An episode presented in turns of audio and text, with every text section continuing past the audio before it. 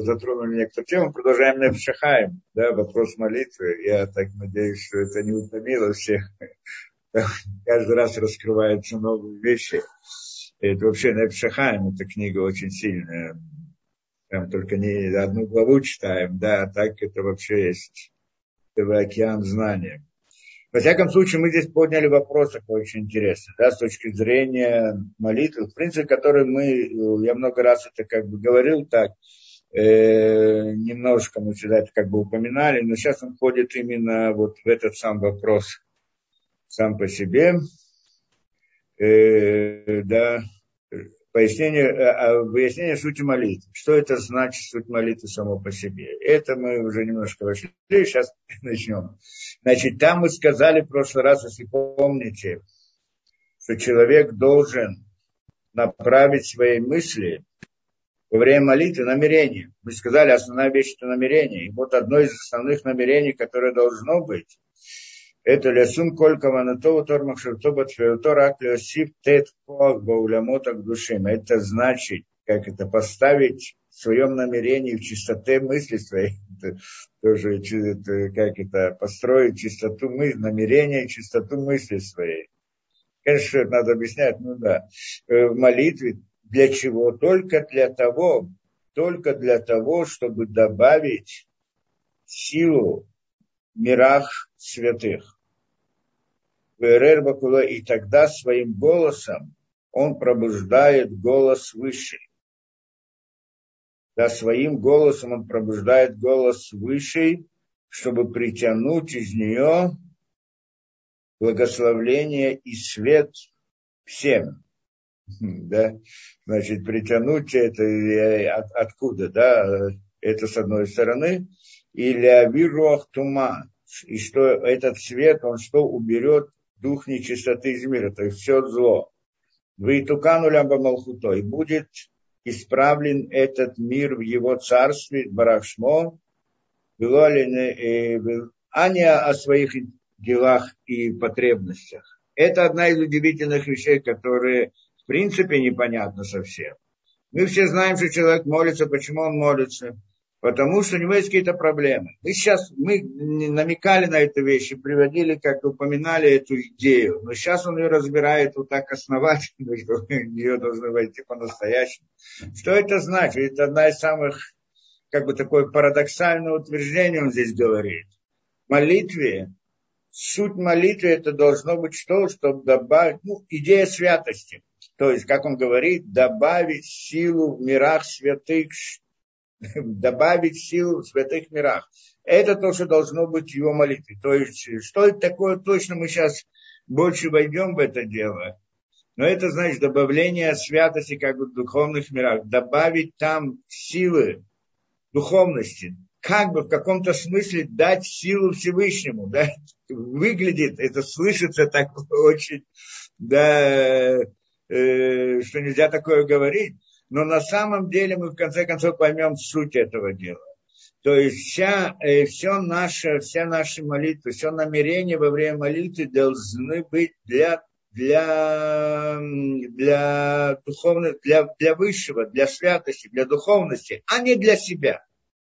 И вот это вот, и так он говорит, что своим голосом мы пробуждаем голос сверху, что тоже надо объяснять. Я, в принципе, мы, кажется, уже объясняли эту вещь, как это притягивается, может быть, еще надо как-то объяснить. Ну, в принципе, мы объясняли, как вдруг голос человека снизу пробивает, поднимается вверх.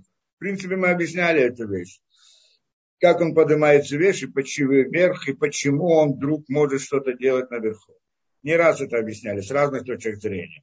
Может быть, еще как-нибудь вернемся. Но, в принципе, это идея голос человека, то, что человек здесь молится, он пробуждает голос сверху. Приходит сверху из свет, изобилие, влияние, воздействие, как угодно.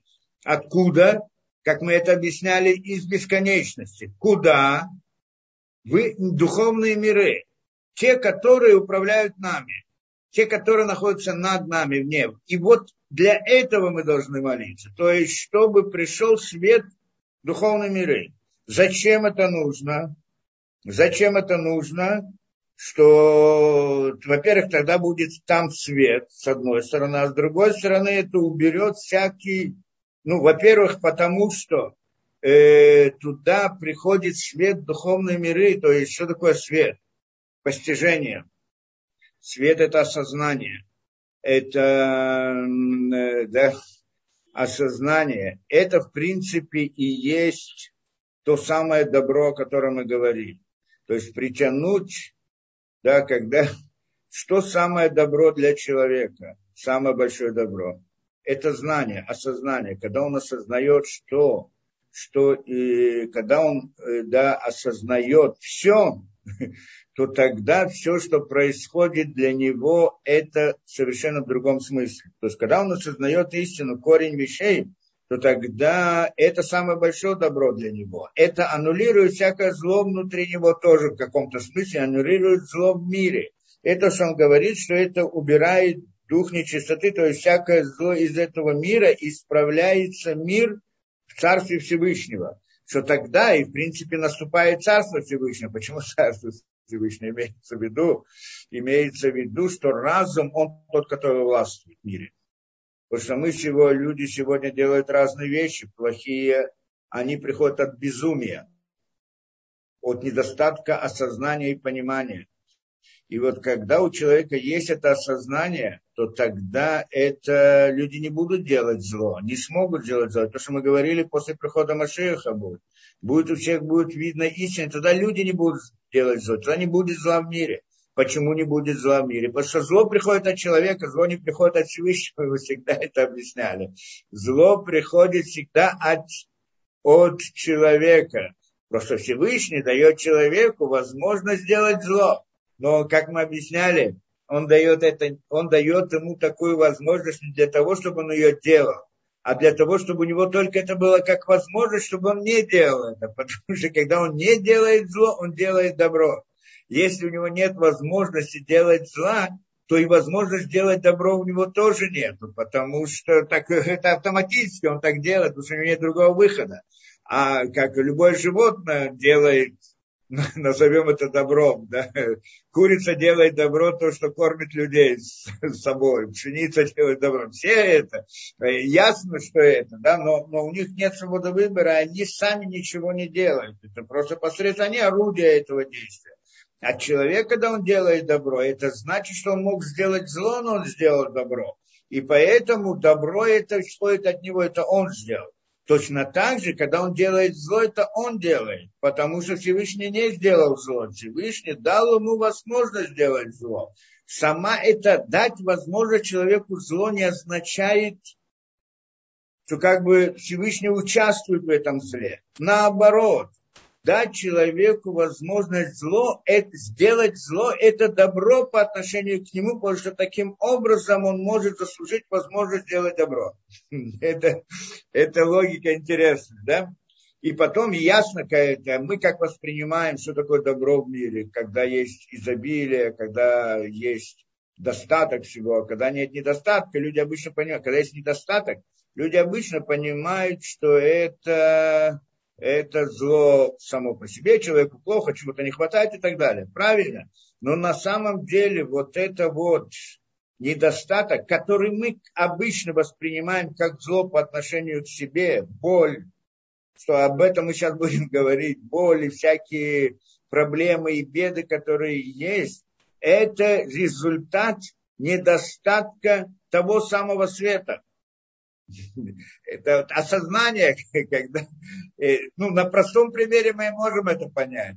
У человека, у которого нет разума, сколько бед он может сделать для себя.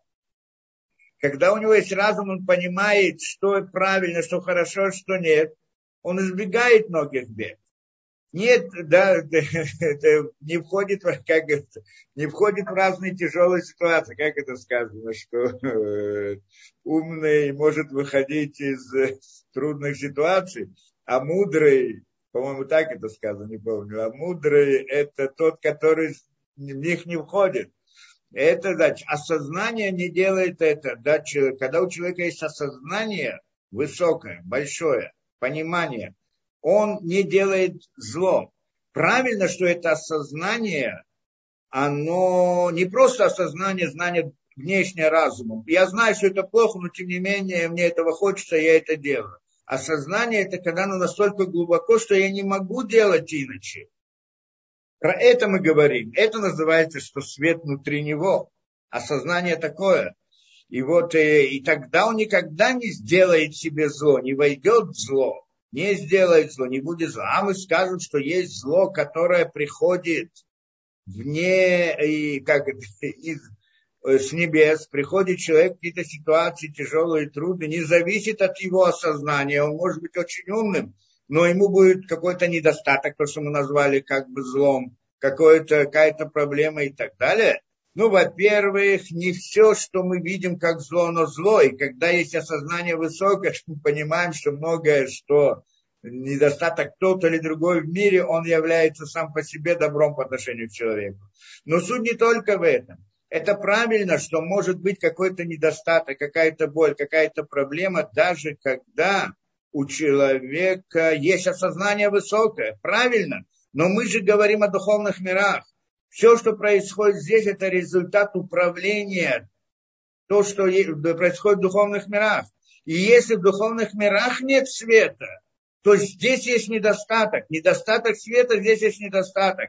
Поэтому мы приходим, то есть мы здесь не только хотим достигнуть это осознания у человека, потому что это только, как пример мы сказали, для того, чтобы не было зла в мире, нужно, что как бы у мироздания было осознание, у самого мира.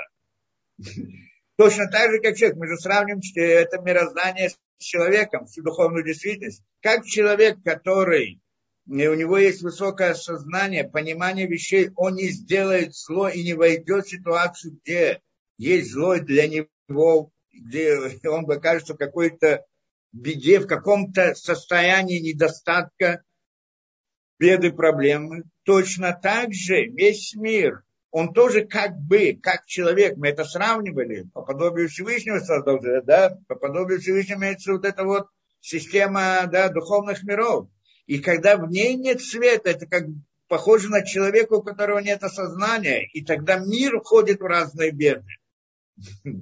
Поэтому, да, поэтому очень может быть, что человек, у него есть высокое сознание, но, он, он, да, но, но, но ситуация вокруг, она может быть какие-то проблемы и так далее. Почему? Потому что он находится в этом мире, это не зависит от него. Но и поэтому идея молитвы – это притянуть тот самый свет духовной миры. С одной стороны, мы хотим постигнуть и знать, э, чтобы вошло в нас свет, наше, наше сознание, быть умнее, быть разумнее, разумнее назовем точнее, да, то точно так же э, мы хотим, чтобы мир, в нем был свет. Когда в нем будет свет, значит, сам мир не войдет в тяжелую ситуацию. Ну, условно, я так аллегорически это объясняю. То есть, другими словами, как это объясняют в книгах, что когда входит тот самый свет, то самое, то самое осознание высшее, назовем это так, духовные миры, то тогда этот свет приходит в наши миры. В чем это приходит? Прежде, то, прежде всего в том, что мы сами осознаем больше, мы становимся выше, лучше. Но кроме этого, это проявляется также во всех событиях, которые происходят в мире, и нет событий, не будет событий, где есть зло. Где есть тот самый недостаток, который называем злом. Вот тот недостаток в мире каких-то орудий, каких-то понятий, каких-то проблем и так далее, он это результат, это как побочное явление того, что нет света духовных миров, то есть того самого сознания. Точно так же, когда человек неразумно распоряжается какими-то своими инструментами, своими орудиями, то, что у него есть, и тогда оно ломается, его нет, и у него получается недостаток, в каком-то смысле назовем так, когда недостаточно света в духовных мирах, то наш мир, наш мир это как бы те самые орудия, инструменты, он ломается и плохо работает и так далее. Поэтому получается, что, да, что есть, не, да, что есть, не, что есть проблемы и беды в этом мире. Это надо понимать. Проблемы и беды в этом мире, они, они результат. Они сам, они сам, э, как это, результат, который приходит не, сам, не само, да, не самостоятельно сами по себе, вот просто есть какая-то беда или вот она есть объективная беда. Не в этом. Она объективна в том смысле, что это, некоторые вещи не зависят от человека, не зависит от его сознания, но не зависит от сознания Всевышних мирах. И это свет. Поэтому, когда мы молимся, в чем, в чем идея должна быть молитва, как он здесь говорит? Притянуть тот самый свет, святость святые мира. Называем этот свет, называем святостью. То есть идея постижения, идея сознания, это в принципе. Потому что это на самом деле то, что ре, есть реальность настоящая. Мы это не раз говорили. Материальные объекты, они всего лишь, как говорили, картинка. Это всего лишь картинка, на которой нам показывают э, состояние мира. Это то, где отображается духовное состояние. Если там плохо, то у нас плохо. Если там хорошо, то у нас хорошо. Это как бы то, что здесь как бы отображается в картинке для нас. А на самом деле мы тогда ощущаем боль, ощущаем страдания или наоборот – и, а, а реальность сама по себе – это мир мысли, как мы говорили. И вот тот источник добра, и само добро по себе, это тот самый свет, то есть то самое осознание, осознание истины. Когда и, и отсутствует оно в духовных мирах, тогда это выражается в наших мирах в разных катаклизмах, проблемах, недостатках и так далее. Кто хочет на языке другом, так это идея Медат один. Медат Ахес – это Медат один что мера как милосердия или мера милости, я знаю, а, присутствует в духовности, то тогда здесь все, да, здесь все хорошо. Когда и этого милосердия в духовных мирах оно отсутствует, то тогда у нас есть диним. Диним это ограничение. То есть хасадим сказали это расширение. Да, и, ну, в этом языке мы говорили когда-то э, света Всевышнего, или вот это вот хеса, то, что мы говорим, милость, да, это мы назвали расширением вот в одной из э, аллегорическом представлений. А диним, суды, это ограничение. И когда есть хасадим, то тогда, значит, э, э, диним окружают, э, ограничивают только то, что необходимо для этого мира. Но когда нет хасадим, есть только диним. Диним это ограничение. Что такое ограничение? Недостаток. В нашем мире это, как сказано, что тот, кто читал книгу, там, вот это да, денег, есть денег в мире, суды в мире. Сейчас властвуют суды в мире. Сейчас плохо в мире, почему суды властвуют. Что значит суды? Имеется в виду, есть только ограничения, нет расширения, нет изобилия, нет, нет того самого света. Это как бы должны понять. Поэтому основная идея в молитве, это что? Притянуть свет в духовные миры это намерение, да, притянуть это. Как это и что это, мы сейчас посмотрим. Но, но в принципе, э, да, то, что он здесь говорит, притянуть свет, да, что это такое? В конечном результате это приносит нам изобилие, это правильно. То есть, можно сказать так, что я прошу, чтобы пришел свет в духовном мире, чтобы мне было хорошо. Но когда я, может быть, так помолиться, тогда получается, что я молюсь за свои дела, за, свой, на, за своих интересов. Я говорю так, ладно, пошли мне машину и квартиру. А, это, да, сказано, мы не можем молиться, просить в своих личных делах. Хорошо, я попрошу, чтобы у Всевышнего было много света, и тогда он мне пошлет машину, да, и квартиру и так далее. Но это, по тоже не работает, и мы сейчас посмотрим. По сути, суть должна быть не для себя, а для Всевышнего. Как перевернуть вот этот вот механизм, что с одной стороны молитва, я вроде молюсь о своих потребностях, а с другой стороны молитву мы говорим, это прямо противоположно. Надо молиться о потребностях, назовем это так, о, не, о недостатке, которые в духовных мирах, чтобы там было хорошо. Другими словами, мы должны молиться, чтобы там было хорошо, не чтобы у меня было хорошо. Как так? Ведь суть молитвы в том, чтобы у меня было хорошо. Так мы все понимаем, как же это работает. Да, и вот эту вот идею он сейчас хочет начать разбирать. И мы тоже в прошлый раз уже как бы коснулись этой темы. И там сказали тоже, что если посмотреть хорошо, вы носах и молитвы, как это в тексте молитвы, там очень мало личных интересов. Так мы прошли прошлый раз, да, там по всем этим благословениям, 18 благословений, 19. Да, и там, ну, есть там пару благословений, которые мы можем отнести к тому, что это запрос на личный интерес, запрос личных интересов. А так, в основном, все это о Всевышнем, о духовности. Я же не говорю, это молитвы каждый день. А молитва, субботы, праздники, там вообще нет поминания о чем-то личном. Да? И так далее. И поэтому это непонятно. Как, как понять эту вещь? То есть, хорошо сказать, надо молиться, чтобы было хорошо у Всевышнего. Это наше, это мы то, что мы просим. это наша молитва. А что, он, а что будет с нами? Ну, можно сказать, что если будет там хорошо, тебе тоже будет хорошо. Ладно. Но, ну тогда, тогда я буду молиться хорошо, так, так я и буду молиться. Я скажу, что там было хорошо, что мне было хорошо. Но тогда, получается, молюсь обратно своих интересов. И это не работает как он сказал. Так как же тогда? Как так? И он задает этот вопрос здесь. Он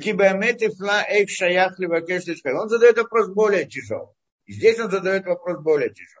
В конце концов, молитва у нас так выражается в том, что мы просим о каких-то своих личных интересах. Даже несмотря на то, что там в благословлениях нет много таких, но там можно вставлять, как мы сказали.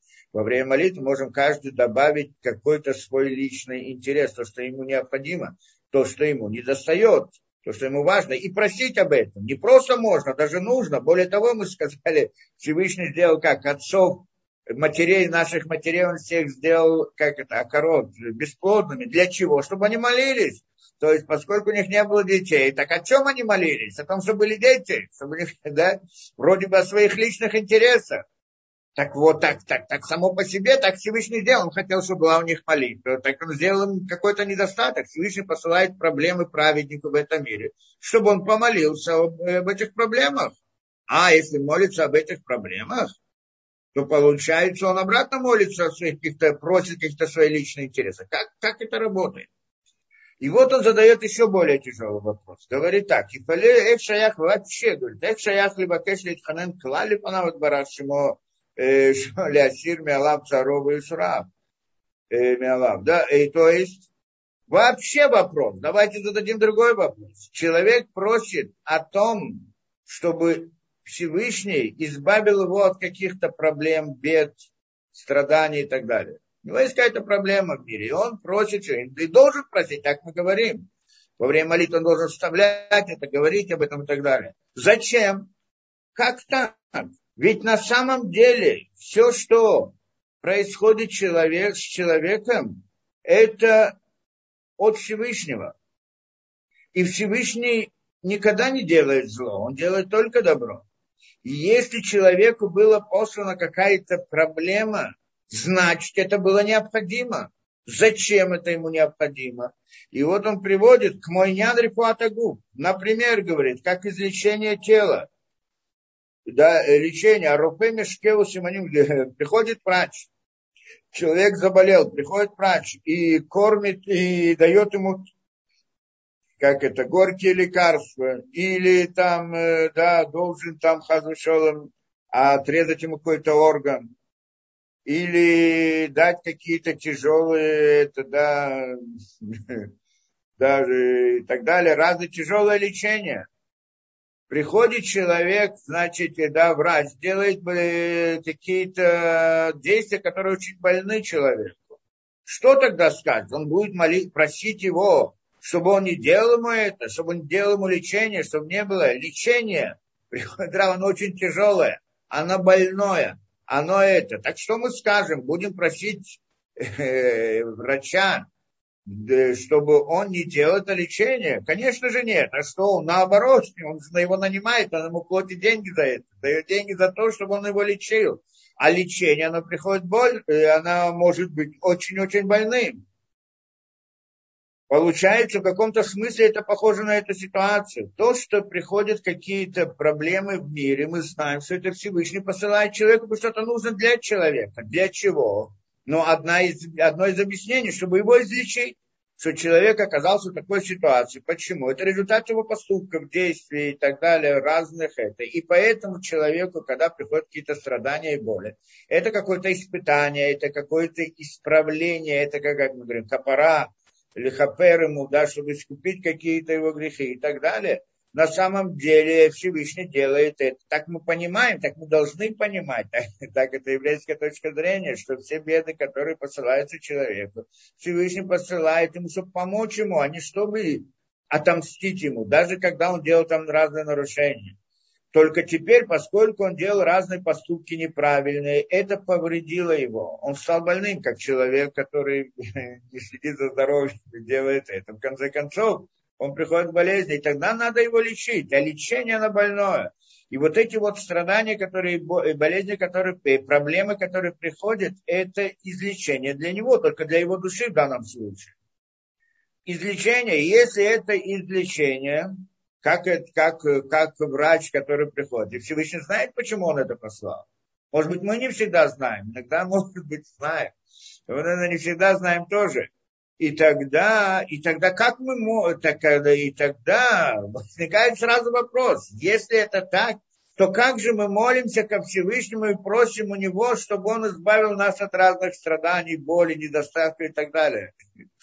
Это вопрос, который он поднимает здесь, сам по себе. То есть прежде чем мы ответим на вопрос, как можно просить, да, что молитва должна быть о Всевышнем, но даже когда мы просим о себе, мы действительно просим о себе, э, то тогда наоборот, э, это тяжело, да, тогда наоборот. Ведь это как можем, значит, мы говорим Всевышнему, не лечи нас, не делай нам да, исправления, что мы говорим? Может быть, наоборот, должен был сказать, дело еще. Да. Интересно, так это Вилинский Гаон сказал, что действительно мы не знаем роль того, всякие страдания, которые приходят человеку в этом мире, мы не знаем их роль. Но если бы знали суть, что они делают по-настоящему в духовности, то мы бы просили бы еще и еще. Так он говорит, интересно. Во всяком случае, вопрос этот есть. Да? И поэтому он говорит, Кен эйх шпох сиах липанавит бараш шмоли Как он может просить Всевышнего, чтобы снять с него разные страдания? Алоэм ратиям и самодыхая.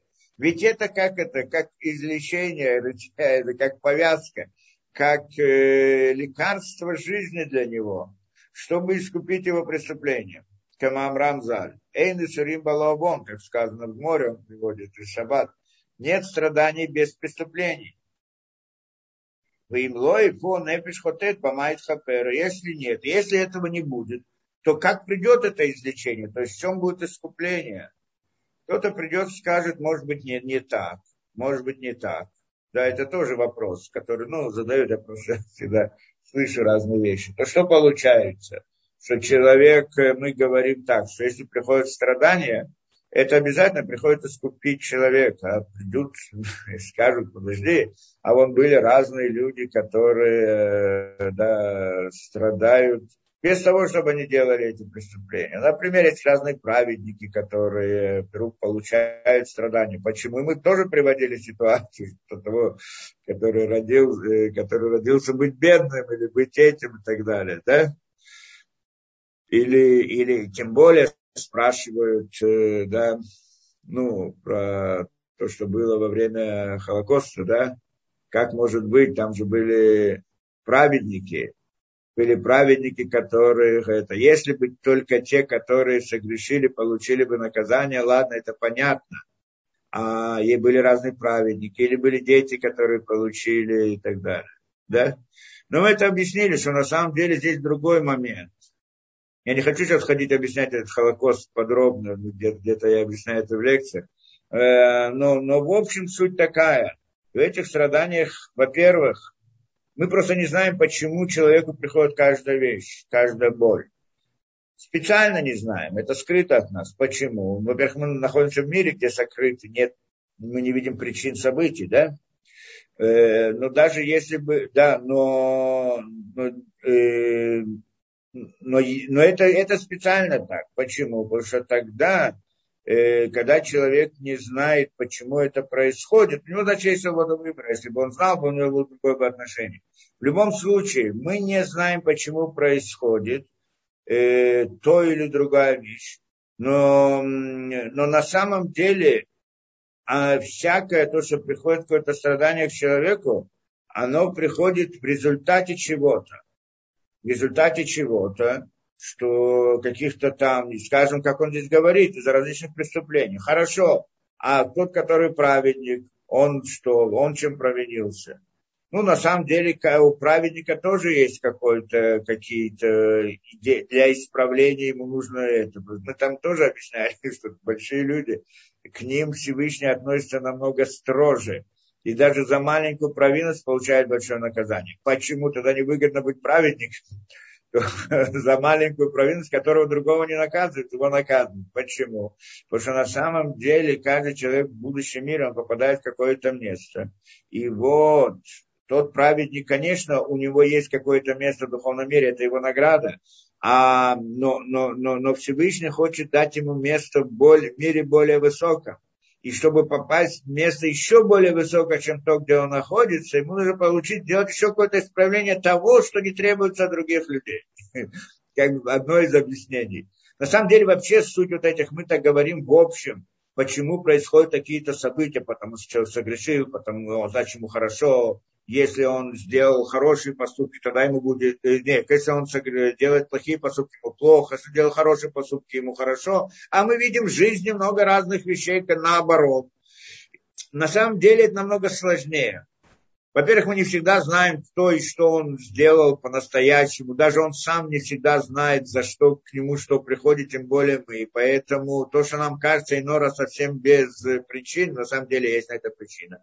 Второе, то, что мы сказали, те же самые праведники, которые, это у них есть тоже один из смыслов подняться, скажем, еще выше, как мы сказали. Есть и, и вот эти вот страдания, они исправляют и помогают ему в этом. Мы также объяснили, что идея страданий, это, мы смотрим на это как страдание, на самом деле могли бы смотреть на это как путь к движению, как, как если, ну, из другой оперы спортсмен выдерживает разные нагрузки и так далее, более. Для чего? Для того, чтобы достигнуть какого-то результата. Он не относится к этому как к страданию. Это. Когда человек видит цель и, и понимает к чему, то это страдание не становится страданием, а становится наоборот да, инструментом для того, чтобы добиться, тогда наоборот, он это, когда, а, когда он не понимает смысл, тогда для него страдание. Зачем мне это пришло? Это основная боль. Зачем ко мне это приходит? Почему? Да, и это, это одна из вещей. Другая вещь, что даже человек, который праведник, он э, да, был в прошлой жизни, и там, возможно, делал какие-то вещи, которые в этой жизни он должен исправить. Поэтому обратно, то есть получается идея расчета, она сложная, непростая и скрыта от глаза.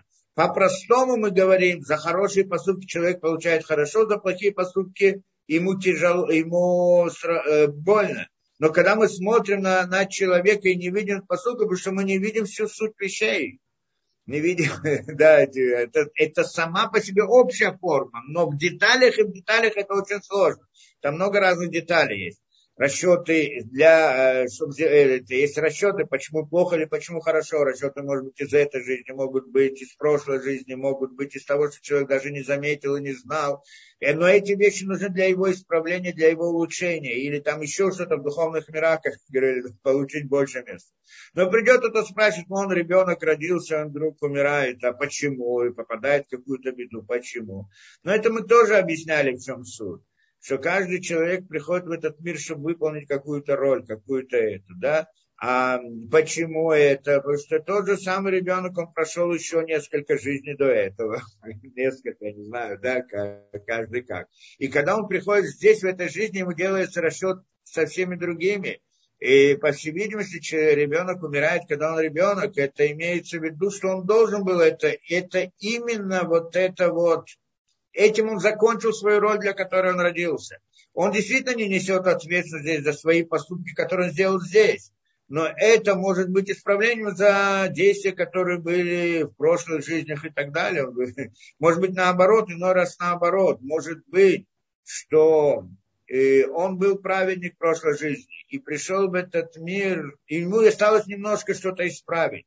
И вот это немножко что-то исправить, он может исправить только родившись, или даже не родившись, умереть не родившись, только было как это, да, зачат и умер в животе матери, тоже это. Само появление на этот мир в каком-то каком понятии, это уже, в каком, это уже страдание. В принципе, прийти в этот мир, само по себе это страдание, кто хочет смотреть на это как страдание, или как э, да, э, путь к действию, как смотреть по-другому, да, потому что в этом мире мы вкладываем усилия, достигаем. Если можно смотреть на это как страдание, можно смотреть на это как э, инструмент, чтобы достигнуть результатов.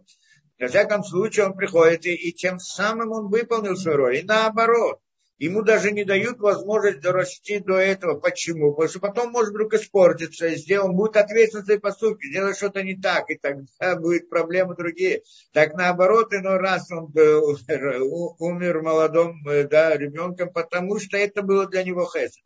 Конечно, мы не можем так приходить и с такими отношениями к ребенку, потому и к человеку, к смерти, к жизни, потому что это расчет Всевышнего, не на расчет нас с нашей точки зрения мы смотрим так, как мы смотрим в этом мире, так должны, что мы встречаем человека, он рождается, радуемся, и плачем, когда он э, расстаемся с ним и так далее. Но, но расчет Всевышнего – это расчет, потому что он смотрит намного больше, если мы могли бы видеть все, что происходило с человеком во всех его этапах жизни, в разных других Гильгулим, в других жизнях. Или то, что происходит на небесах, и то, что с ним это. Или хотя бы все то, что происходит внутри него, то, что хотя бы знали бы всю его жизнь до конца, ну, раз сам человек не знает про себя все.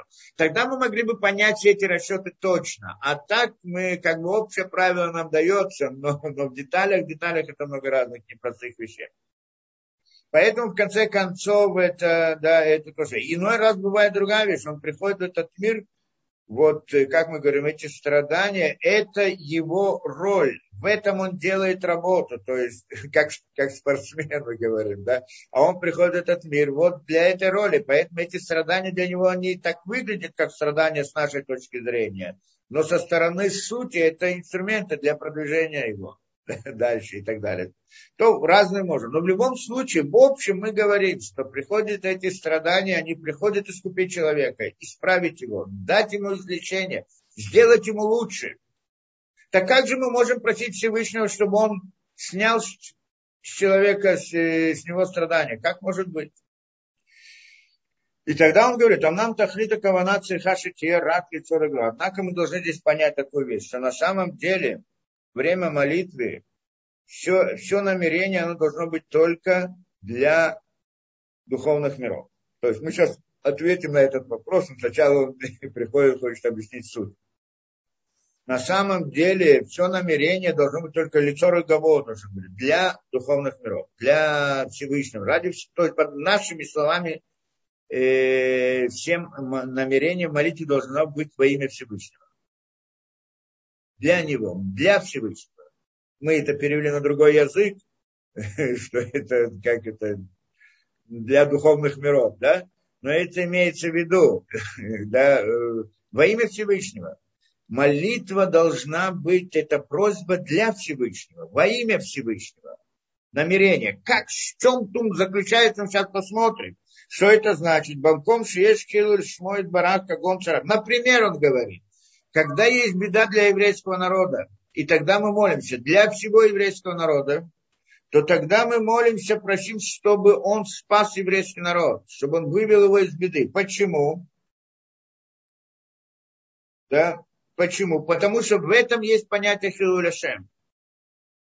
То есть, хилуляшем, значит хилуляшем, осквернение имени Всевышнего.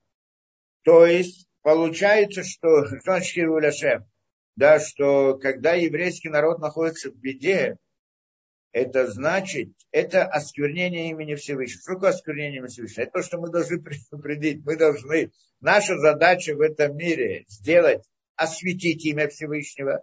А есть понятие осквернить имя Всевышнего. Или по-другому, как он здесь на, на, на, на русском это так не совсем понятно, может быть, я не знаю. Но имеется в виду так, это, да, что это называется хилуляшем, что э, когда еврейский народ находится в беде, это хилуляшем, это осквернение Всевышнего, хилуляшем, а, ну, лихалель, делать имя будничным, да, так мы называем, лихалель, сделать это да, э, э, осквернение в смысле э, противоположно слову святости. Я не знаю, так это святость, а это противоположному. Уменьшение святости Всевышнего в каком-то смысле. Или наоборот, наша задача в этом мире что? Хиду Шашем. Осветить имя Всевышнего. Ликадеш, сделать святым имя Всевышнего. А, а, е, а иначе есть Хилу Шашем, осквернение имени Всевышнего. Что это такое? Что это такое, надо понять, да? осквернение это, да, во всяком случае он дает пример, что когда еврейский народ находится в беде, это хилуляшем, осквернение Всевышнего. Почему? Это сам по себе вопрос. И тогда мы должны молиться, чтобы этого не было, чтобы Всевышний вывел еврейский народ из беды, чтобы не было хилуляшем. То есть мы вроде молимся за еврейский народ, за беды, которые постигли его, но намереваемся здесь что, чтобы не было осквернения имени Всевышнего. То есть мы это просим ради Всевышнего. Потому что это как бы плохо для Всевышнего. Осквернение имени Хилуляшем. Что там плохо для Всевышнего? Что имеется в виду? Немножко понять это. Ну, если тех понятиях, которые мы до сих пор как бы говорили, э, мы, мы должны, да, что это значит что это значит это, да? Что когда, как мы сказали просто, еврейский народ находится где, почему? Потому что властвует мера судов, как мы сказали. Нет изобилия, нет недостатка, есть недостаток, есть разные проблемы и беды в общем, да? Теперь, почему это происходит? Потому что есть, как мы сказали, недостаток духовности в духовных мирах. И это приводит к этому. Теперь, почему это называется осквернением имени Всевышнего? Ведь, как мы сказали, для чего Всевышний создал этот мир? Для чего? Как мы это объясняли? Ну, для Тивриневра мы говорили, делать добро творением. А здесь он делает им наказание по-простому. Или, скажем, другое, более глубокий смысл этого. Для чего Всевышний создал этот мир? Для того, чтобы проявить свои имена, так мы сказали. Какие имена? Милосердие, э, да, милость, милосердие, справедливость и так далее, чтобы проявить свое это, да, то есть, другими словами, как мы это объясняли, что Всевышний, он, что тот самый Создатель, он бесконечен, про которого мы не говорим вообще. Мы говорим о системе управления, которая исходит от него. О нем самом не говорим. Это сама по себе бесконечность. И вот эта бесконечность создает конечную реальность. Ну, как будто бы. Как создает, мы это разбирали подробно. И суть этого для чего? Чтобы проявить в нем свои имена, то есть проявить в них, как это, милосердие и так далее, проявить то доброту Всевышнего. Доброту Всевышнего. Это идея. Зачем надо это проявлять? Как мы сказали, потому что есть вопрос. Помним, что может ли Всевышний создать камень, который не может поднять. Помним, мы спрашивали этот вопрос, объясняли суть его. То есть получается, что можно спросить про Всевышнего. Как так? Если он совершенство, полное совершенство и полная бесконечность и полное совершенство, значит, он не может сделать несовершенное действие. Если он бесконечность, он не может делать конечное содействие. Потому что же он бесконечный, бесконечно не может делать конечное действие. Если он, назовем его, не, ограничен, значит, он не делает действия ограниченные. Потому что как же неограниченно делать ограниченные действия? И тогда приходят они говорят, вот в этом он и ограничен, в том, что он не может делать ограниченное действие. Он недостаточно совершенен в том, что он не может сделать несовершенное действие. Да, он недостаточно бесконечен, потому что не может сделать конечное действие. И тогда Всевышний создает этот мир, то есть как бы, как бы доказывает, ну, в каком-то смысле, да, не для кого-то доказывает, да, но это проявляет эту сторону Всевышнего, что бесконечность и полное совершенство может сделать также конечное действие. И совершенное, и несовершенное действие. Бесконечность может сделать, полное совершенство может сделать, оно полное, и в нем есть все и поэтому оно может сделать также конечное действие, несовершенное, ограниченное. И это, это доказать, это создать наш мир. это он как бы проявляет это качество бесконечности. Если он не создает этот мир, то это качество не проявлено. Он бесконечность, но это сторона бесконечности, что он может быть конечным. Это не он сам может быть, но может создать конечность. Эта сторона как бы не проявляется. Не, поэтому был создан мир, чтобы это проявить. То есть называется проявить имена Всевышнего в каком-то смысле. Но тогда у нас возникает вопрос как же может быть, чтобы, чтобы несовершенство делало, чтобы совершенство сделало несовершенное действие? Как? Совершенство делает несовершенство? Не может быть. Тогда мы приходим и говорим, что на самом деле мир несовершенный, который Всевышний создал, он в конце концов, он приходит, Всевышний делает ограниченные действия, несовершенные, несовершенные и так далее, пока доходит до нашего мира, но потом он пробуждается сам и сам приходит к совершенству. И эта задача стоит на еврейском народе. Он должен поднять этот мир и вернуть его совершенству, и тем самым как бы доказать вот эту вот сторону, что Всевышний бесконечность может сделать конечное действие, но это конечное действие на самом деле в конце концов бесконечность. То есть оно становится бесконечным, обратно возвращается в бесконечность он может сделать несовершенное действие, но это несовершенное действие, он в конце концов становится совершенным. И, да, то есть, получается, нет противоречия. С одной стороны, он может сделать совершенство, полное совершенство, может сделать несовершенное действие. Но здесь нет противоречия, как может быть из совершенства выходит несовершенство. Потому что вы, то, что несовершенство выше, оно в конце концов становится совершенством. Поэтому нет противоречия. То есть когда я должен построить дом, я прихожу, и там был старый дом, я его ломаю и строю на нем лучше, новый дом. Когда я делаю, я ломаю этот дом, можно подумать, что я разрушаю. Но на самом деле, то есть если я просто разрушил, я разрушил, делаю разрушение. Но когда я построил этот дом, получается, что разрушение, которое я сделал до сих пор, не было разрушением, а было этапом в построении. То есть я сделал разрушение, но в конце концов это строение, как бы в этом похоже. Теперь, и это значит, что, что еврейский народ в этом мире приходит, и он должен выполнить эту роль, привести это, эту неограниченность, это ограниченность к неограниченности, эту конечность, бесконечность, это несовершенство к совершенству, должен привести к совершенству. Вот и он это в конце концов сделает, ничего ему не поможет, он не сможет этого избежать.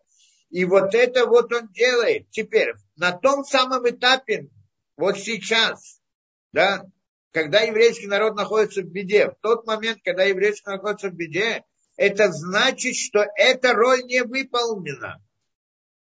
И это Хилуляшем. Осквернение имени Всевышнего. Потому что он создал для чего? Чтобы было совершенство, чтобы несовершенство, которое он создал, было совершенным. А оно несовершенно. То есть как бы нарушается вот эта вот идея, эта идея, да, как бы, ну, э, э, да, что несовершенство приходит в совершенство, и тогда остается противоречие, как из, совершенства выходит несовершенство. Да? Ну, это такая философская как бы подоплека этого объяснения. Э, да, но на самом деле это, это Хилуляшем. Ну, как бы то ни было, мы просто понимаем. Что значит Хилуляшем? Это значит, когда еврейский народ находится в беде, это значит, в мире есть недостаток света. Правильно, так мы сказали. Потому что всякий недостаток, он приходит из этого. В духовных мирах нет. И вот когда там нет, это Хилуляшем, это осквернение имени Всевышнего. Это, это та самая беда для еврейского народа. Поэтому мы должны, говорит он, обязаны молиться Всевышнему, чтобы он снял беду с еврейского народа. Для чего? Не для того, чтобы нам было хорошо, потому что нам плохо, мы молимся, чтобы нам, нам было лучше. А, а для того, чтобы было, на небесах было хорошо. Мы спросили вопрос. Какой вопрос мы спросили?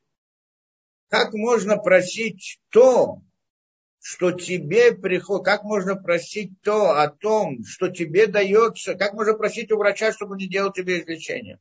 Как можно просить Всевышнего, чтобы он снял с тебя различные страдания, которые он послал тебе для исправления, для помощи? Мы говорим на самом деле, вот есть ситуация, еврейский находится в беде. И эта беда тоже была послана как, как, э, как э, помощь ему, как излечение. Так как же можно просить, чтобы Всевышний это убрал? Так мы не просим, чтобы он это убрал, мы просим, чтобы на небесах не было боли. Мы не просим, чтобы здесь не было беды. Мы просим, чтобы на небесах не было беды. Правильно, что мы просим, чтобы здесь не было беды. Но на самом деле цель этого, чтобы на небесах не было боли. Чтобы здесь не было хилуля шем осквернения имени Всевышнего. Потому что если еврейский народ находится в беде, значит, значит нет света, нет духовности, нет этого. Так мы просим, чтобы там было. То есть мы просим, чтобы он нам послал изобилие, снял с нас разные беды. Для чего? Для, э, для того, что это, что это означает нас, с нас беды? Это значит, чтобы вошла духовность, изобилие, добро вошло в духовные миры. Это, и это то, что мы просим. Мы не просим излечения, чтобы он убрал излечение.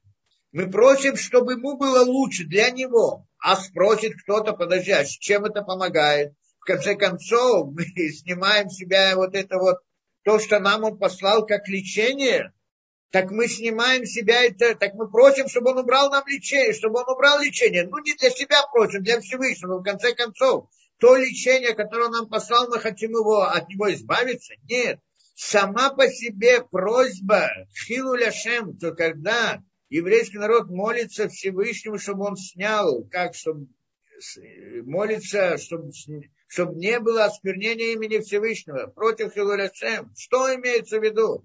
Это значит, что в сердце своем человек, когда, когда он молится об этом, он ощущает боль. О чем боль? Боль за Всевышнего. Когда я вижу здесь страдания и, и беды еврейскому народу, я вижу Хилу Ляшема и молюсь, что и в этой молитве я проявляю боль о том, что на небесах плохо. Когда еврейский народ начинает молиться и просить о том, чтобы на небесах было плохо, он в каком-то смысле исправляет то самое, ту самую проблему, для которой была послана эта беда. Это понятно. То есть получается сама молитва, то это пришли вот это вот лечение, эти разные беды, чтобы исправить еврейский народ, то, что они начинают молиться, просить о том, чтобы не было хилуля шем там наверху на небесах, это значит, что они, они получили осознание. Они вдруг поняли, что, что это их поступки привели это. Они, их, они начинают раскаиваться в своих поступках. Почему вдруг мы, как мы дошли до этого? Как мы смогли сделать то, что Всевышнему надо было послать на нас беды, и тогда там нет, э, да, что там нет, э, и тогда и скинули Шем там духовных мирах. Как может это быть? Вот это вот само осознание, оно есть чува. И вот это вот чува, оно есть исправление. И получается в тот момент, что они таким образом помолились, тем самым они исправили ту проблему, почему было послано это излечение. И поэтому теперь может прийти свет и может снять это излечение, эту, эти беды. То есть мы здесь, да, понятная идея. На самом деле, когда, то есть мы, когда обращаемся в молитве, чтобы он снял э, да, проблемы с еврейского народа, это для того, чтобы был, э, э, да, это ради Всевышнего, чтобы там было хорошо. Потому что если здесь плохо, то и там плохо чтобы там было хорошо. Это то, что мы просим. Но мы понимаем, что во время молитвы, что то, что здесь плохо, это потому, что мы сделали своими руками. И вот об этом мы сожалеем, что мы сами привели там, э, да, привели к э, вот этот вот недостаток света в духовных мирах. И об этом мы сожалеем и просим Всевышнему, чтобы он вернул. Само это сожаление есть исправление того, что, что делали дети. Поэтому можно это снять. Это, это инструмент, это, это как бы путь, как работает молитва. Здесь очень интересная вещь. То есть мы, в принципе, молимся о бедах этом мире, но имеем в виду то, что происходит у Всевышнего, и вот это то, что мы имеем в виду, наше осознание этому, оно и есть исправление за которые пришли эти беды, и поэтому не могут сниматься. Но если мы просим о том, что мне больно, и я не хочу, чтобы мне было больно, подожди, это себе лечение пришло, а где же лечение? Невозможно это отнять. Поэтому в молитве, несмотря на то, что мы молимся о себе, но мы молимся о Всевышнем, и вот это, то, что молимся о Всевышнем, исправляет нам эту проблему, что мы молим, да, помогает нам это для себя. Понятно. То есть в молитве не должна быть идея личного интереса. Даже когда мы молимся за себя, и мы должны молиться за себя, но намерение там должно быть ради Всевышнего. И это мы сказали про Хилуля Шем. Хилуля Шем мы сказали про Хилуля Шем. По-простому понимаете так. Все в мире видят, еврейский народ находится в беде. А где Бог? А где Бог? Куда он исчез? Он пропал, он не смотрел. Это называется Хилуля Шем. Люди перестают верить во Всевышнего. Это на простом уровне. Я объяснил на, на более сложном уровне, да, идея Хилуля Шем.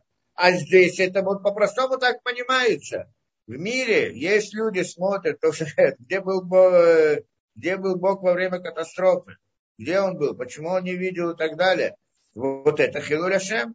Так мы молимся, чтобы не было Хилуль Ашем, то есть, что, да, чтобы э, убрал бедность еврейского народа. Это, это и тогда, и, да, и тогда, чтобы и, да, аннулировать этот Хилуль Ашем. Это то, что поэтому это молитва. Это одно. Другое. Это мы говорим про беды еврейского народа, про Хилуляшем. Это понятно, что мы молимся за, за беды, которые приходят к еврейскому народу. Там не совсем идея личности, хотя личный момент тоже присутствует. Там мы как бы молимся за еврейский народ. А это, это само по себе как бы понятно, что это за Всевышнего. Что, почему молимся за еврейский народ. Но он говорит, даже когда молитва это, да, вы гамали аяхид аль даже когда один человек молится о своей беде. Нет там хилуляшем, то есть нет той проблемы, что все люди видят и говорят, вот евреи, почему ему плохо. Плохо, потому что он себя плохо повел, или сделал что-то неправильно, или еще что-то, поэтому плохо. Здесь нет хилуляшем. Хилуляшем это когда весь еврейский народ находится в беде, или весь еврейский народ делает плохие поступки, весь или не весь, большой, большая часть, это хилуляшем. Почему? Потому что другие видят, говорят, вон как евреи себя ведут. Где же Бог? Если они верят в Бога и так себя ведут, значит Бог этот плохой.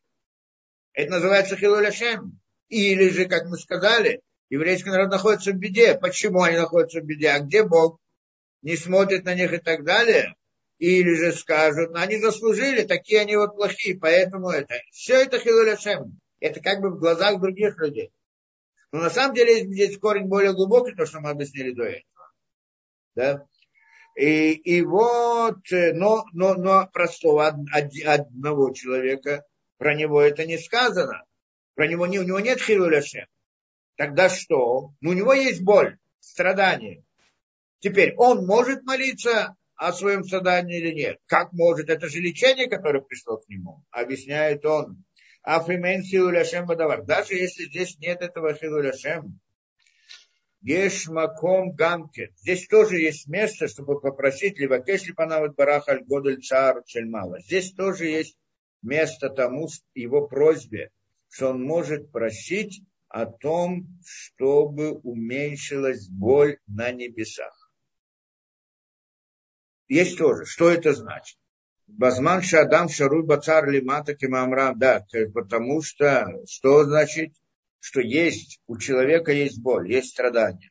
Говорит он здесь удивительную вещь, которую мы должны понять. Одна из страшных вещей, которые, да, это не простая вещь. Когда человеку больно здесь, та же самая боль присутствует на небесах еще больше. Как бы да, на небесах. Боль здесь, это боль там. Ну, мы в этих понятиях мы объяснили, да, что, что значит боль на небесах.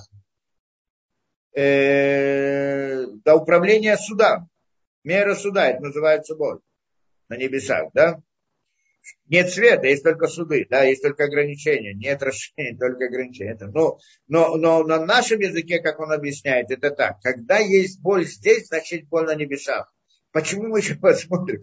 Во всяком случае, это то, что говорят мудрецы. И когда человек один, ему больно, значит на небе тоже больно. И тогда он может просить у Всевышнего. Что может просить? Чтобы снял боль с него. Зачем? Для того, чтобы не было боли на небесах. Не просит о себе лично, а о Всевышнем. Чтобы ему не было боли. То есть, как мы сказали, чтобы притянуть тот самый свет духовного мира, потому что отсутствие света – это и есть боль. Отсутствие разума – это настоящая боль. Настоящее страдание – это отсутствие разума, отсутствие знаний. Мы всегда это говорим, но так это, так это очень понятно. Если человек знает, что для чего, что ему нужно, он согласен прикладывать усилия и ощущать боль. И наоборот, он сейчас, как это говорят, да, в Африке был какой-то царь, приезжал там, и какой-то там дикарь пришел его, значит, и, и спас его там от чего-то, от змеи, от чего-то еще там, да, пришел и спас его. Там был какой-то опасности царь. Тогда царь еще решил его наградить. Он говорит, дал ему мешок золота.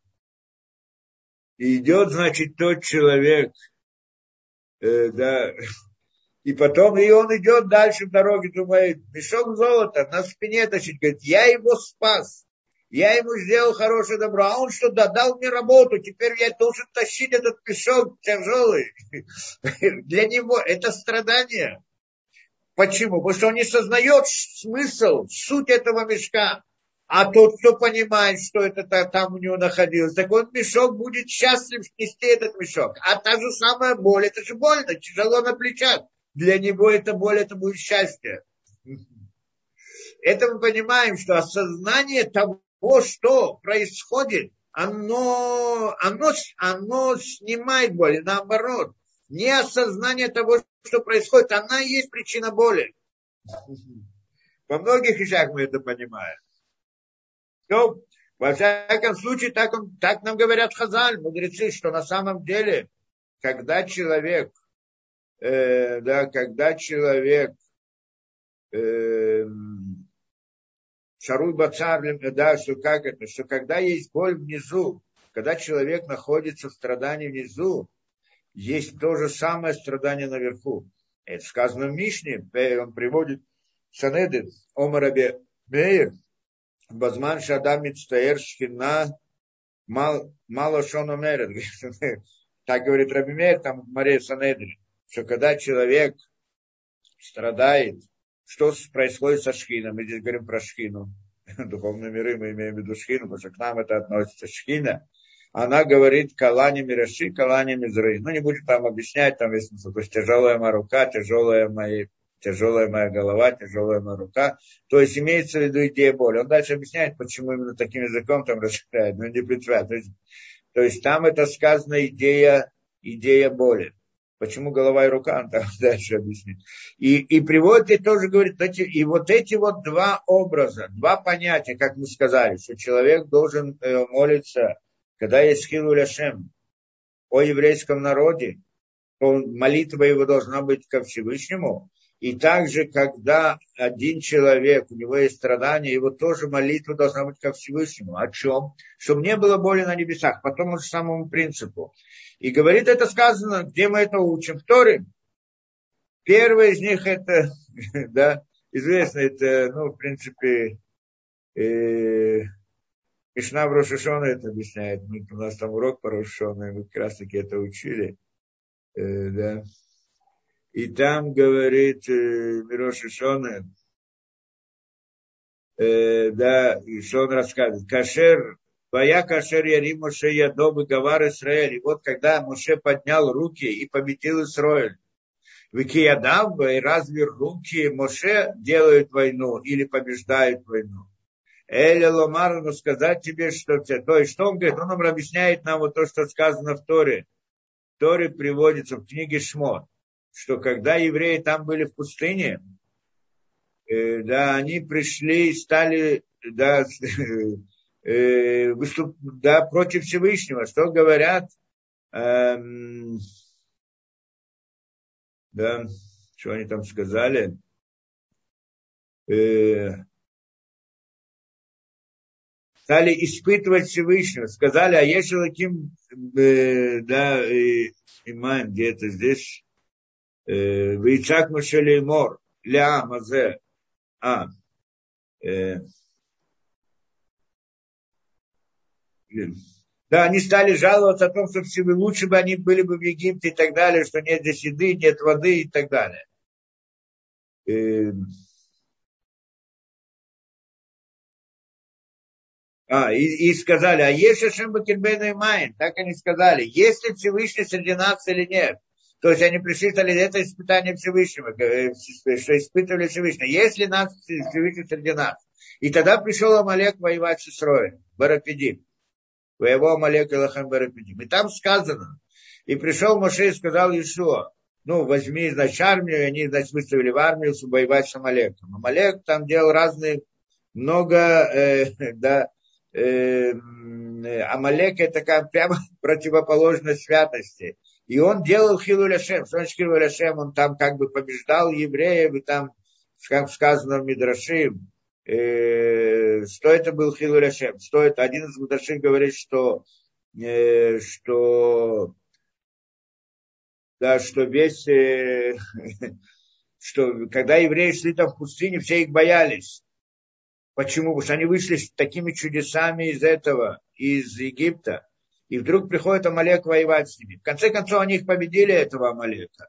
Но то, что пришел Амалек, и то, что воевал, как бы другие люди поняли, что можно воевать. Он там побеждал. Там сказано, что он там как это бросал милот, брит мила, бросал вверх как бы это, к, ко Всевышнему. Говорит, вот тебе когда он там э, побеждал евреев, он отрезал у них брит и бросал ко Всевышнему. Вот как бы претензия к нему. Ну, это Хилуляшем сам по себе.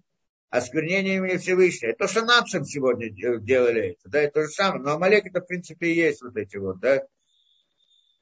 Э, нацисты и все прочие, да, вот это антисемиты, это и есть это, да, и они, их вся роль, вот мы здесь сможем победить и против Всевышнего, да, и кто такой Всевышний, его нет и так далее. Вся вот эта вот идея, это осквернение Всевышнего, разные приходят эти, да, и они вдруг в мире процветают и живут, и делают разные там коммунисты, атеисты, атеисты, такой воинственный атеист, антисемиты и так далее, все они вот эти, это Хилуляшем, осквернение имени Всевышнего. Вот они же есть. Ты говоришь, есть Всевышний, он это, вот они, да? Прямо наоборот. И тогда а евреи вышли на войну. Еще там сказано так, что когда они пришли воевать, то тогда, несмотря на то, что потом, в конце концов, они проиграли, но они как бы, э, как это называется, э, кирирует амбатия, то есть э, охладили, э, охладили ванну. То есть, когда есть ванна и в ней горячая вода, так человек, который зайдет туда, он обожгется. Так он как бы бросился в эту горячую воду. Правильно, что он обжегся, но вода там стала прохладнее. То есть он ее это, остудил. Это имеется в виду, что они стали воевать все время, другие уже после этого не так боялись. И могли тогда уже с ними воевать. Это то, что они сделали. Это про идею Хилуляшем. И тогда говорит, и что тогда было? Эм, да, и тогда сказано, я и значит, э, Ваякаш, э, Ваяцу Амалеке, действительно, Иешуа там воевал с этим Амалеком, а Моше и Аарон и Хур, они, значит, находились там на горе, Аль-Роша Гиван, на вершине горы смотрели, и тогда, ну, управляли, смотрели, и вот, когда Важьяка Шарьяри Моше Ядов и когда Моше поднял руку, то тогда Исроиль побеждал. А когда он опускал руку, то тогда Малек побеждал. И потом уже руки Моше стали тяжелыми, и тогда поставили там, дали ему камень, чтобы он сел, и тогда с двух сторон Аарон и Хур, они поддерживали его руки. Знаете эту историю? И здесь приходит это э, в Рошашонной Мишна и говорит, что значит руки Моше? Что, разве рука, руки Моше побеждали в войне? Когда он поднимал руки, так они так они побеждали, а когда он опускал руки, так они проиграли. Разве руки, киядавшие Моше, сот Мильхама, разве руки Моше, те, которые делали войну? Или Ломарлуха объясняет нам Мишна, в чем смысл этого. Коль зман шаю Исраиль мистакрим поймала. Все время, что Исраиль смотрели к небесам, то есть поднятие рук, это имелось в виду, что его руки стояли и не были тяжелыми, были вверху, это имеется в виду, это отображало состояние еврейского народа в сердцах их. Когда в сердце своем во время войны они намеревались по, ко Всевышнему, Мишабдим et либам леавим шибашамаем подчиняли свое сердце от чувства на небесах, тогда они побеждали. То есть, когда у них было во имя Всевышнего, то есть идея победы Всевышнего, это то, что было. То есть, чтобы ради того, чтобы снять это осквернение имени Всевышнего. Тогда они побеждали. То есть, когда они воюют, когда евреи воюют с антисемитом для того, чтобы спастись сам, это одно. А когда он это воюет для того, чтобы аннулировать его власть, его проявление, вот эту вот скверну, да, ради Всевышнего, тогда он выигрывает. Да, это называется, это в сердце. Какое намерение было? Вы им лаваю на. Если у них не было этого намерения, они падали. Это имеется в виду руки, они падали. Это мы говорим про Хилуля Шем. Есть другая история, тоже он здесь приводит. Эм, да, что это Нахашин и Хошит, помните, да, что тоже они там э, стали делать разные преступления, и тогда пришел им змей. Нахашин, э, как это, пришли змеи, змеи были там, э, и змеи стали кусать и так далее, и они погибли, много евреев там погибли в этом пустыне. И тогда Моше помолился, и Всевышний сказал ему, сделай змея, сделай змея, помните эту историю? И он, когда сделал змея, и тогда всякий, который смотрит на змея, он излечался, а тот, который не смотрел на змея, он не излечался. Ну, да, посмотрел на змея, излечился. То есть змей кусал, и эти люди умирали от болезни. Когда же он, они обр... смотрели, он привел этого, он сделал из меди такого змея, поставил его на шесте, и люди смотрели на этого змея и излечались. И тогда возникает вопрос, в чем смысл этого? Это тоже там же в Мишне приводится дальше. Да, говорит так. Эля бы, э, вы, э, да, и похоже, говорит он Мишна, то, что сказано в книге Бамидба, Раселу Хасарат Васим э, Туаляне, сделай себе змеи, поставь его там на, этот, на, на балку. Ваякура, и всякий, который убил укушен, смотрел на него и был жив. Ведь нахаш памит, разве змей убивает? Он нахаш махе или змей оживляет? Разве зависит это от змея, что тем более этот медный змей, который он сделал, разве он тот, который оживлял? И даже простой змей, разве тот, который убивает? Эля Базман Шистре, но тоже объяснение то же самое. Пока Исроэль, когда Исроэль смотрят клопей мало, то есть к Всевышнему, к небесам, Мишамдим и, и подчиняют им свое сердце.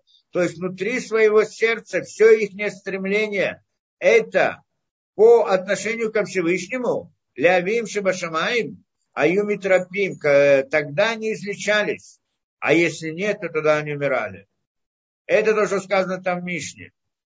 Что это значит, говорит он? Это две ситуации. Первая ситуация, это был Хилуляшем, когда с э, Амалеком они там воевали, то это когда они обращались ко Всевышнему, тогда они побеждали. Что они обращались ко Всевышнему для Всевышнего. Это имеется в виду, чтобы снять этот э, хилуля осквернение имени Всевышнего. Или наоборот, здесь это было про единиц что человек его укусил змей, теперь он смотрит на этого змея, у него боль, страдания, он смотрит на него излечается. Разве этот змей излечает? Что значит он смотрит на него? Имеется в виду, что он подчиняет свое сердце ко Всевышнему. То самое, что мы сказали, та самая боль, которая есть у меня, это говорит о том, что есть боль у тебя. Так я хочу, прошу у тебя, чтобы ты снял боль у себя. Это то, что он просит. Снять, то есть в молитве человек он обращается ко Всевышнему, чтобы не было боли у Всевышнего, у шхины. Да, можно объяснить это в разных там каббалистических понятиях, но не принципиально, это суть. Чтобы не было там боли. Тогда, э, тогда снимай, то есть, то, чтобы не было у меня боли, потому что это боль у Всевышнего. И это нет. И это он просит. А че, почему это помогает? Потому что то, когда он просит, чтобы не было боли у Всевышнего, это значит, что он сознает, что это он тот, который ее причинил. И тогда он сожалеет о том, что он является причиной этой боли на небесах. Это обращение ко Всевышнему и сожаление о своих поступках, потому что он причина этому. Это обращение ко Всевышнему. И тогда тем самым как бы исправляет эту проблему, и тогда приходит тот самый свет. Это идея. Получается, в этой же молитве, что он сделал, как мы сказали, притянул свет духовной миры. Шхине он притянул свет, то, что мы сказали. И это потом пришло в этот мир и снимает с него это страдание, которое есть, но это как бы уже результат. Да, и суть его просьбы была не для себя, а для Всевышнего. То есть он просит о своих э, делах, о своих личных проблемах. Но просит Всевышнего, но, но, но имеет в виду то, что у Всевышнего есть, там на небесах есть боль против этого. Это просьба по-настоящему, это то, что он должен иметь. Но не так, как он скажет. Я, значит, скажу так, у меня есть, мне сейчас больно, Всевышнему тоже больно. Так если я помолюсь, чтобы ему, чтобы ему не было больно, и мне будет не больно. Это так не работает. Прямо, прямо наоборот. Он должен сказать, мне больно, значит на небесах больно. Значит, я в этом виноват, что на небесах больно. Я прошу, чтобы у него не было больно. И тогда, как результат, это будет также сниматься боль с него.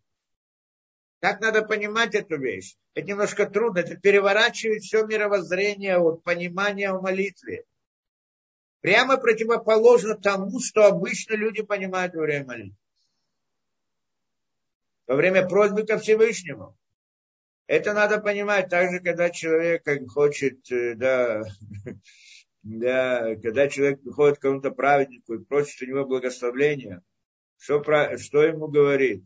У меня есть какие-то проблемы, хочу, чтобы я благословил. Что он ему отвечает? Обычно, тот, кто знает, тот, кто ходил когда-нибудь, да, кому-либо, он знает что тот ему скажет так, я тебя благословляю, чтобы тебя все было, что Всевышний тебе помог. Но я прошу от тебя сделать что-то, какое-то, возьми на себя какую-то мицу, возьми на себя какое-то какое-то особое доброе дело, которое ты до сих пор не выполнял, сделай это. Так он обычно ему говорит, всегда, если обратите внимание. Почему? Потому что он осозна... понимает, что суть, чтобы тому помочь, это нужно пробуждение у него самого по отношению ко Всевышнему. Это то, что как раз он хочет у него пробудить. Чтобы ты обратился ко Всевышнему и сделал исправление тому, что ты это, да, то есть исправил что-то внутри себя. Так, и тогда это благословение работает, иначе оно не работает.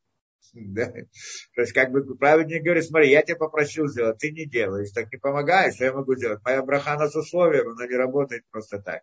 Но по сути, это когда человек делает, вот делает то самое, берет на себя, то тогда эта браха помогает. То, и э, это, это как бы идея. Вамар от. Вамарочи гамаком шейн кируля шем бадавар рамазлану акату байнян нахаша не хочет. Мы сказали про змея. Да, что когда они просили и молились, как, то есть они смотрели на змея, но молились ко Всевышнему. Это идея. А не то, что молились этому змею. То есть, а зачем нужен был змей? Возможно, это то, что им как бы Моше показывает, вот эта причина, что это змея, это Ецерара, тот самый Ецерара, который вас, он тот, который, посмотрите на свой Ецерара. Да? Я так, наверное, так надо понять эту идею змея. Посмотреть на себя и справиться это. И тогда помолитесь Всевышнему, тогда это помогает.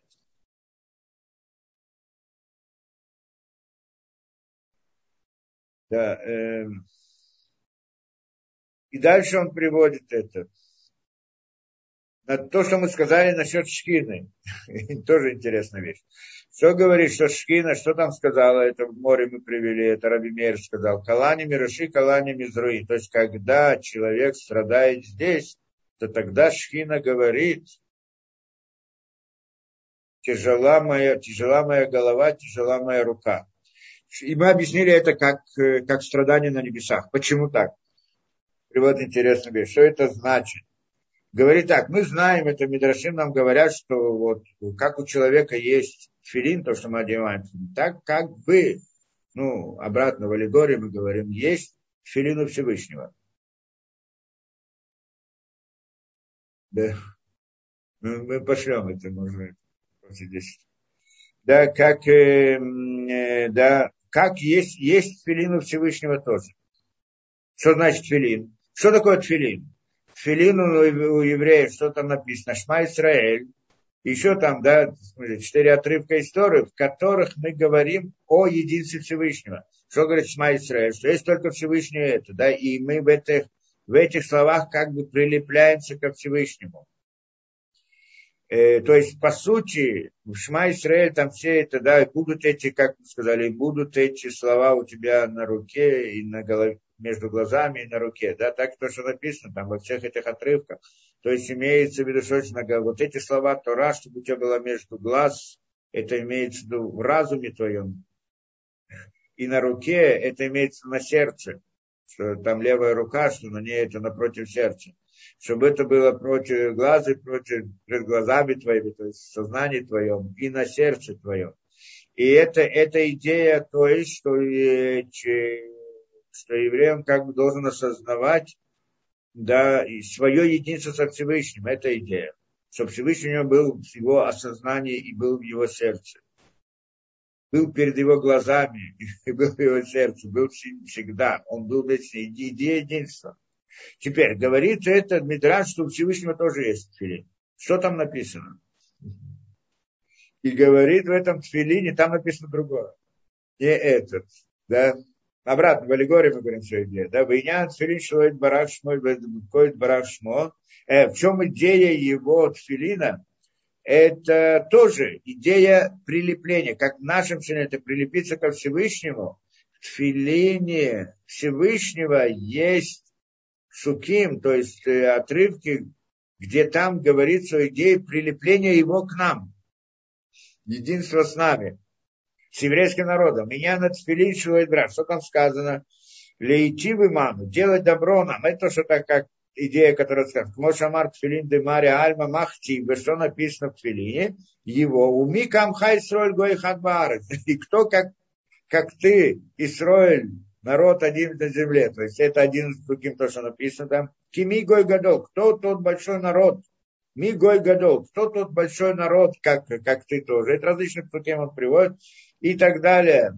Вехен коля псуким дешем, дешам хем рак шипхесер. То есть все эти псуким, которые там есть, прославление Исроиля, как, как в нашем тфилине псуким, это прославление Всевышнего. У него это, э, да, все псуким прославления Исроиля.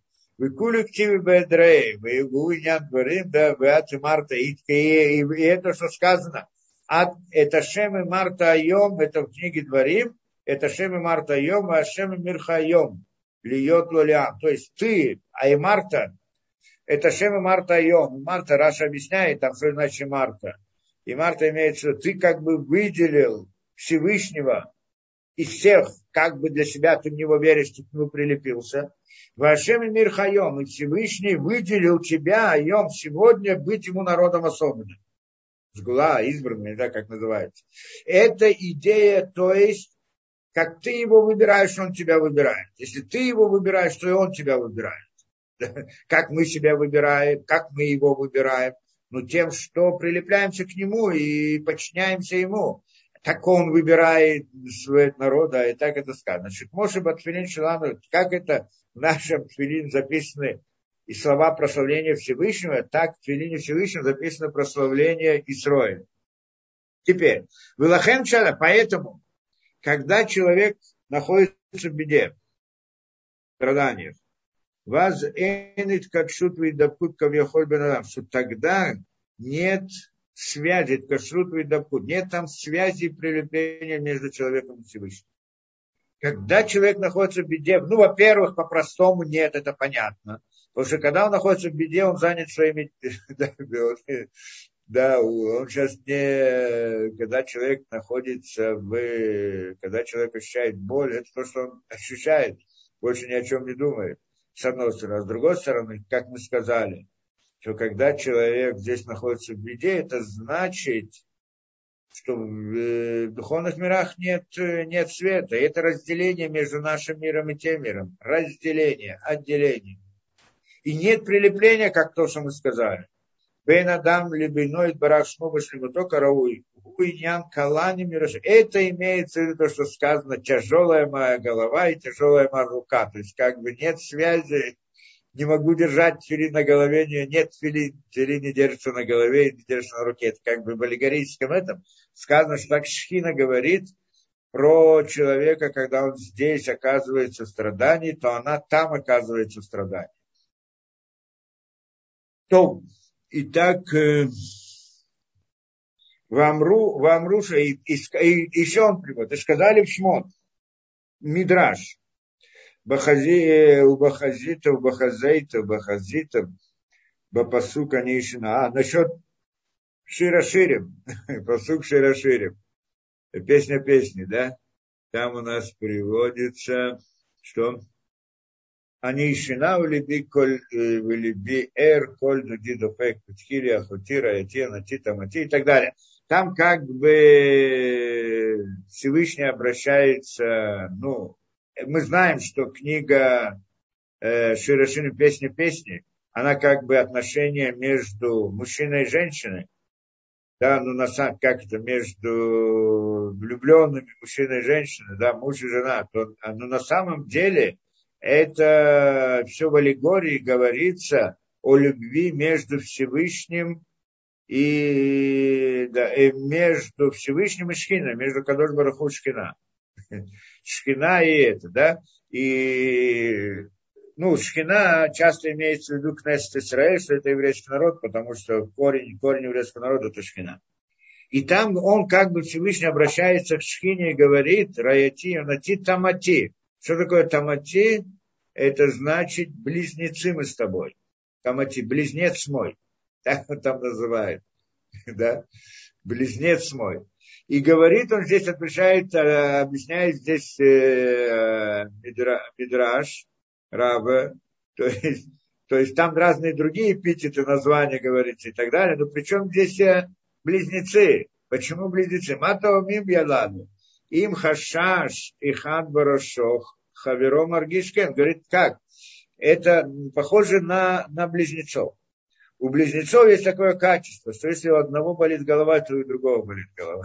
Известная вещь, да? Ну, не знаю, если у всех, не у всех, но есть такое понятие, что то, что ощущает один, то, что другой ощущает его, видимо, они как-то близкие в своем этом, да? И то, другими словами, боль, которую ощущает один близнец, то другой близнец ощущает это. Ту же боль он ее чувствует. Есть какая-то связь, кто-то называет телепатическая или какой-то не принципиальная. Есть какая-то связь между ними. И вот как это так, поэтому Кадош Баруху называет, поэтому Всевышний называет Шкину, то есть, в принципе, это отношение к еврейскому народу, что ты мой, как это, близнец, значит, близнец. Когда у тебя есть боль, у меня тоже есть боль. И это значит, и это то, что сказано также в Таилим. То, что учат это из Суким Таилим. Это псалмы Давида. Имо анохи бацара. С ним я в беде. С ним я, с ним я, с ним это с народом Израиля. Я в беде. То есть, когда он находится в беде, то э, Всевышний как бы тоже находится в беде. И Мидраш приходит, говорит, коли еще ошибали Исроили, еще Кадош Барху. Так сказано, что всякое спасение которое приходит для Исраиля, это спасение для Всевышнего. И Монахибацара, с ними нахожусь в беде. Что это значит? Вайшуа Шуха, и там дальше написано, Вайрой Бешати, вижу его спасение. А Ишуа Шуха, Иша Амар, Велихаю Шаталану, Бешохар Тов, здесь разные, это Ягели, Бишу, еще несколько псуким, которые приводят ту же идею.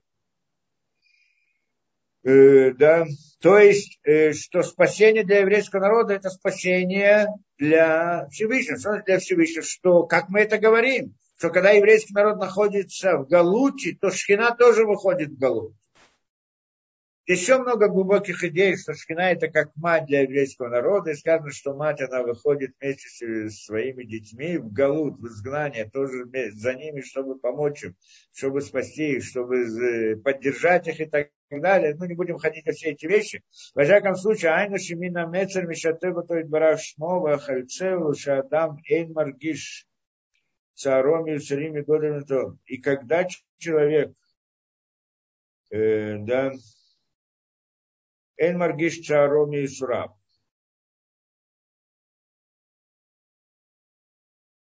О. И когда человек не ощущает боль в своих страданиях, сейчас пытаемся понять, что он хочет сказать. Когда человек не ощущает боль в своих страданиях, почему? Мигодель мириртов мицаро. То есть от большой как-то горечи внутри сердца его и от боли внутри него. А мирурот алалю хен хен эцемирукчав. То есть это он сейчас объясняет то, что я объяснил до этого. Говорит, когда человек не ощущает свою боль из-за того, что он ощущает боль Всевышнего. То есть, когда он не ощущает, у него есть боль, но в данный момент он, ему больно о чем? Кроме того, что больно ему, ему больно о том, что эта боль была причиной его действий, его поступков. Когда он э, осознает, что вот та боль, которая у него, значит, есть боль на небесах, и он является этой причиной, у него за это боль возникает. Боль и раскаяние, и как это, да, что он причинил боль на небесах. Это то, что человек начинает ощущать, когда он молится ко Всевышнему, имеет в виду боль на небесах. Когда человек просит Всевышнему и говорит, чтобы не было боли на небесах, это значит, это значит, это имеется в виду, что он очень сожалеет о том, что он создал эту боль. Это идея. Это как, как сын, который нашкодил и так далее, и знает, что он сделал больно отцу, но раз не боится наказания. Ему тяжело то, что он причинил боль своему отцу. Да? Боль, он знает, что ему больно. Ему больно, потому что отцу больно. Он может быть или ребенок, да, он попал сам в какую-то да, получил какой-то уши, получил какую-то, да, рану. И он видит, как больно его отцу, его матери, которые пришли, видят его с раной, кровь идет и так далее. Ему больно то, что больно родителям. Это одна из вещей, что человек не хочет рассказать родителям, чтобы им не было больно, если что-то произошло. Это может быть более понятно, да? Ощущает ему больно это, когда он просит своих родителей, не плачьте, не бойтесь, не это, да, что он имеет в виду? Он, это его от а, а сожаления о том, что он причинил эту боль. Потому что неправильно себя повел, там, нашкодил что-то или еще что-то. И вот это вот когда, и в тот момент он не ощущает боли своей. И его нога болит, попало там это, а ему больно о том, что родители видят это им больно не ощущает свою боль, ощущает боль родителей. И говорит он так, что это Марирот Алалю хен хен Вот это, говорит он, когда человек не ощущает свою боль, а ощущает сожаление и боль за то, что есть боль на небесах, это само по себе Эцемирукчав, это само по себе есть исправление его преступления. Вот это вот сама идея. У Миткапер Базель. И в этом он искупляется. Настолько, что его личные страдания тоже уходят от него. Почему? Что они уже не нужны. То есть это и есть лечение само по себе. Вен хем гурот душот кидаркоид барав шмоля амтик марбахар. Он называет здесь гурот душот. Суды святые суды святые. Да. Беседа. Здесь, в принципе, этот пырок заканчивается, там еще дальше идет эта вещь. Но я думаю, может быть, на сегодня это хватит. Там он продолжает эту идею, мы тогда попытаемся ее, там это еще целый вот пырок, глава занимается этим вопросом, чтобы идти глубже. Но мы здесь из этого поняли одну интересную вещь, суть на самом деле это принцип молитвы. Поняли очень большой принцип молитвы, что на самом деле точно так же мы молимся, ну что, молитва по сути это просьба, так она выглядит, так мы ее понимаем. Это просьба о том, чтобы снял, чтобы Всевышний снял с нас разные страдания, боли, проблемы, недостатки и так далее. И вот суть мы должны понимать принцип, как здесь работает. Что на самом деле, во-первых, все страдания, которые есть здесь, есть такие же страдания на небесах, может быть больше. Мы еще посмотрим об этом дальше. И вот эти вот страдания на небесах, когда человек молится и просит, он не может сказать, не делай мне страдать. Как это? Нет лечения. Мы же, да, снять себя. Всевышний тебя лечит, а ты хочешь сказать, не лечи. Но он может попросить у Всевышнего, и чтобы у него не было страданий. То есть сожалеть о том, что есть у Всевышнего страдания. Вот это сожаление само по себе чува. И она исправляет это, и тогда ему будет, и тогда его, вот он может снять с себя страдания. Это принцип молитвы. Во время молитвы, да, во время молитвы человек должен, да, во время молитвы человек должен обратить свое сердце ради необходимости Всевышнего, а не ради личного интереса а но несмотря на то, что он просит о своих личных проблемах, личные проблемы – это всего лишь повод, чтобы помолиться Всевышнему. Это причина, по которой я понимаю, что нужно помолиться Всевышнему, что есть недостаток моей молитвы там на небесах. Да? Это потому, поэтому Всевышний делал проблемы, как это отцам, что матери, что они были бесплодны, для того, чтобы вызвать их молитву.